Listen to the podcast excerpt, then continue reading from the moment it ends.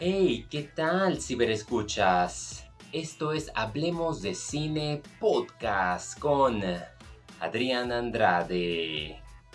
En esta ocasión les tengo tres títulos que podrían ser muy interesantes. Uno se trata de un documental que seguramente ya los habrá llamado la atención. Vivir 100 años. Tenemos Barbie. Finalmente tuve la oportunidad de ver la película que ha sido la número uno de este año, tanto en taquilla internacional como doméstica. Un estreno inesperado en Amazon Prime titulado Oda a la Alegría. Y aproveché para escuchar dos discos, uno que salió a principios de este año y otro que salió hace 10 años y que son muy importantes por los cantautores detrás de estos. Entonces, vamos a iniciar con el documental para variar. Vivir 100 años. Los secretos de las zonas azules. La hipnosis va de esta manera. Recorre el mundo con el escritor Dan Butner y descubre cinco comunidades únicas donde la gente vive feliz y por más tiempo. Los lugares son Okinawa, que está en Japón, Icaria, Grecia, Cerdeña, en Italia, Nicoya, Costa Rica y Loma Linda, California. Este documental de verdad que me tiene bastante emocionado. La serie fue dirigida, cabe destacar, por Craig Jeter, conducida por el mismo escritor y viajero Dan Woodner, quien entrevistó a varias personas durante su recorrido por estos lugares. No se torna aburrido en lo absoluto, al contrario, maneja un un ritmo pausado, lentamente, pero muy dinámico y simpático porque conocemos a todos estos centenarios. Difícil de creer, estas personas han arrebasado los 100 y están muy activos. ¿Cuál es el secreto para que a esa edad logren llegar tan lejos con movilidad, carisma, energía y no tengan que recurrir a medicamentos o ir con doctores? Y aquí a lo largo de cuatro episodios de duración de 40 minutos, se nos presenta esta especie de investigación social donde se nos dan datos, se encuentran puntos en común entre todas estas localidades y al final se nos muestra un granito de esperanza al darnos como que a lo mejor una solución de decir, wow, si ahí se puede, también en nuestro país. Bueno, obviamente ahorita como se encuentra México es demasiado complicado, pero no se pierda la esperanza de ver si tú estás interesado en decir, bueno, ¿qué puedo hacer yo para tener una vida longeva de alrededor, llegar, no sé, a 100 años si es que es posible? Aquí por lo menos se te dan ciertas respuestas y como cualquier documental o algo, no significa que tengas que seguir los pasos al 100 o tengan que ser exactamente como lo dicen o no es como que te vayan a meter a una secta porque se menciona un poco a los adventistas y hay algo muy interesante en ese aspecto, que es donde entra California, con Loma Linda. Lo que tienen en común más que nada es socializar, la alimentación, la movilidad. Es sorprendente porque uno satanizaría mucho los carbohidratos y resulta que esas comunidades se alimentan más de vegetales, un gusto que yo he estado adquiriendo últimamente al consumir mucho más verduras carnes u otros carbohidratos. Pero también he aprendido que los carbohidratos integrales, como lo es el arroz y la pasta, siguen siendo mucho mejor que lo que venden las comidas rápidas. Me quito el sombrero porque este documental parece que se llevó a cabo desde el 2009, cuando Dan estuvo visitando ciertos lugares, traía ciertos proyectos, las zonas azules, de cómo convertir ciertas ciudades y ha sido impresionante también cómo lo ha llevado a nivel nacional, al menos en los Estados Unidos, tratar de llevar a cabo esta mejor vida. Singapur sin duda es un lugar donde me asombro bastante de cómo el gobierno se mete mucho al incentivar a que los hijos vivan cerca de sus padres o los padres vivan cerca de sus hijos. O se ha descubierto que si tú mandas a tus padres a un asilo, les estás restando de 2 a 6 años de vida. Porque entre más cerca estén de uno, el envejecimiento se alenta. Difícil de creer. estamos diseñados hoy en día a movernos lo menos posible, ¿no? En cada esquina hay comidas rápidas, restaurantes de basura. Los productos son mucho más baratos. A diferencia de otros lugares o Singapur, que el gobierno trata de bajarle los precios a la comida sana o tratar de manejar programas para hacerle mucho mejor apetecible o más atractiva a que compren cochinero. Entonces eso es muy interesante porque de esa manera se ha comprobado que se ahorran millones en servicios de salud. Cosa que aquí ni siquiera tenemos para comprar los medicamentos. Estamos prácticamente jodidos. Allá están felices, se alimentan sanamente, las enfermedades que conocemos son inferiores y vemos también otras maneras de llevar a cabo el estrés. Tienen el aire puro, las montañas, las comunidades, salen entre amistades, padres e hijos, se ven que están mucho más unidos, a diferencia de la cultura que se nos enseña hoy en día, que uno tiene que salir corriendo de casa y alejarte de los padres, y acá las personas que viven más de 100 años no tienen nada que ver con, con, lo que se nos ha enseñado. Entonces, sin duda, la cultura americana, el sueño americano de tener un carro, de tener eh, casas, preocuparnos por los artefactos y llegar, y llegar y ver la televisión y todo, o sea, no tiene nada que ver y no nos ayuda a llegar a más de 100 años.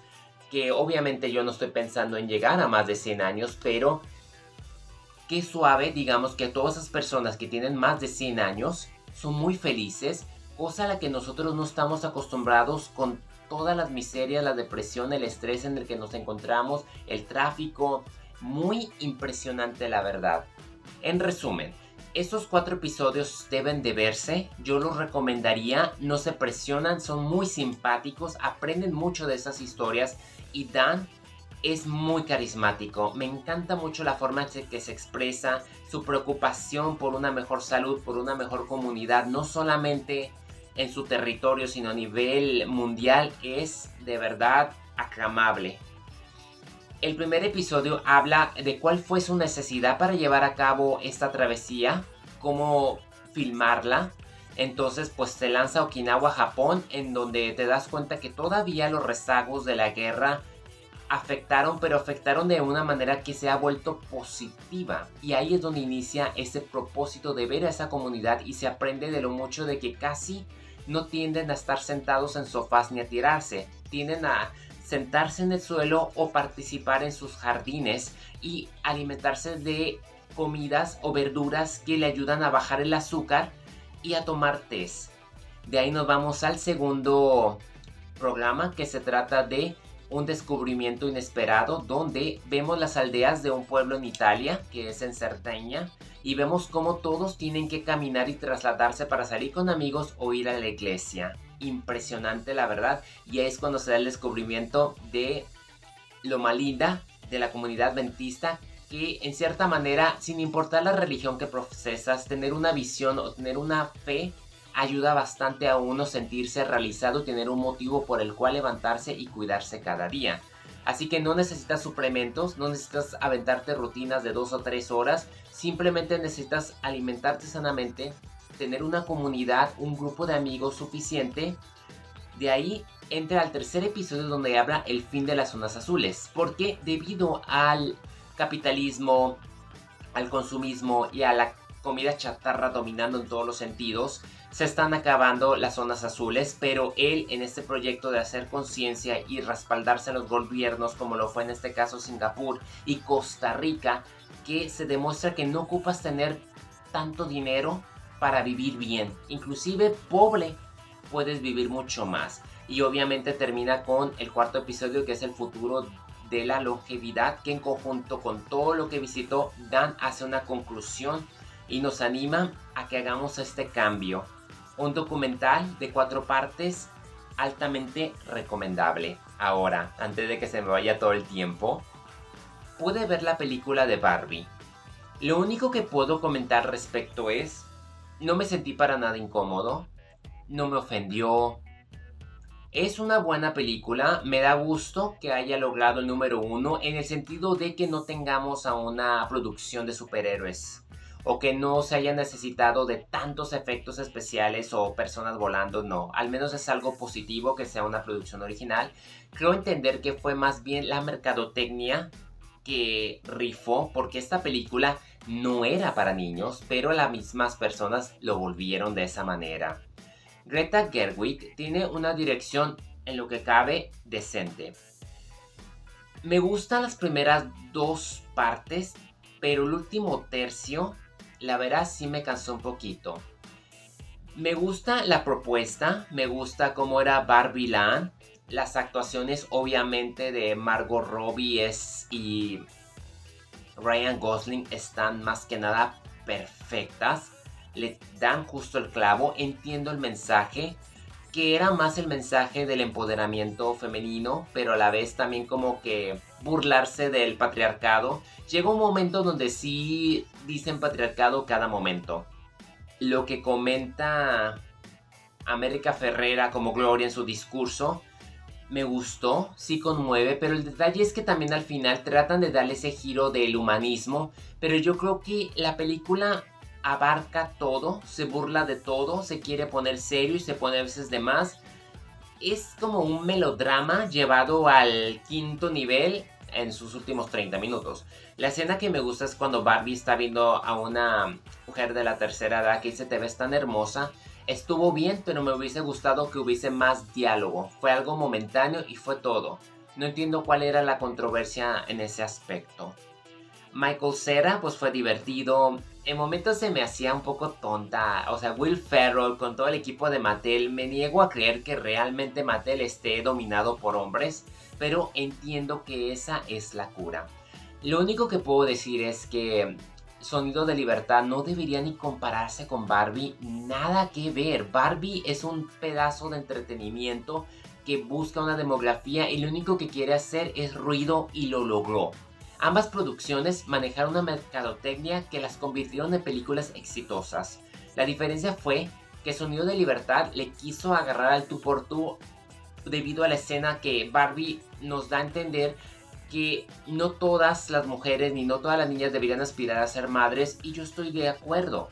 Yo creo que todas las niñas y todas las mujeres deberían de aspirar a ser profesionales, personas independientes, a salir adelante y se les debería de respetar en todos los sentidos. Ser mujer no es nada fácil. Lo he aprendido viendo a mi madre y viendo a mis tías y viendo a mis compañeras de trabajo. Creo que es bueno de vez en cuando pensar y analizar al respecto lo que se nos presenta. Yo creo que no la volvería a ver porque la película es demasiado. Una propuesta muy original. Yo no le veo como decir qué más historias quieres sacar al respecto. Me gustó mucho el cameo de John Cena como sireno. Ah, el Ferro me pasa un poquito. América Ferrera está bien Margot Robbie la amo, está preciosa. Esta sin duda es la película de Ryan Gosling, difícil de creer. Yo creo que él podría estar nominado al Oscar, inclusive hasta podría ganarlo en un descuido. No sé si la nominen como mejor película, sería un caso muy raro, pero no se descarta. Tiene sus agujeros, tiene sus problemas, pero es lo que es. Películas peores han existido y ya está. Oda a la felicidad.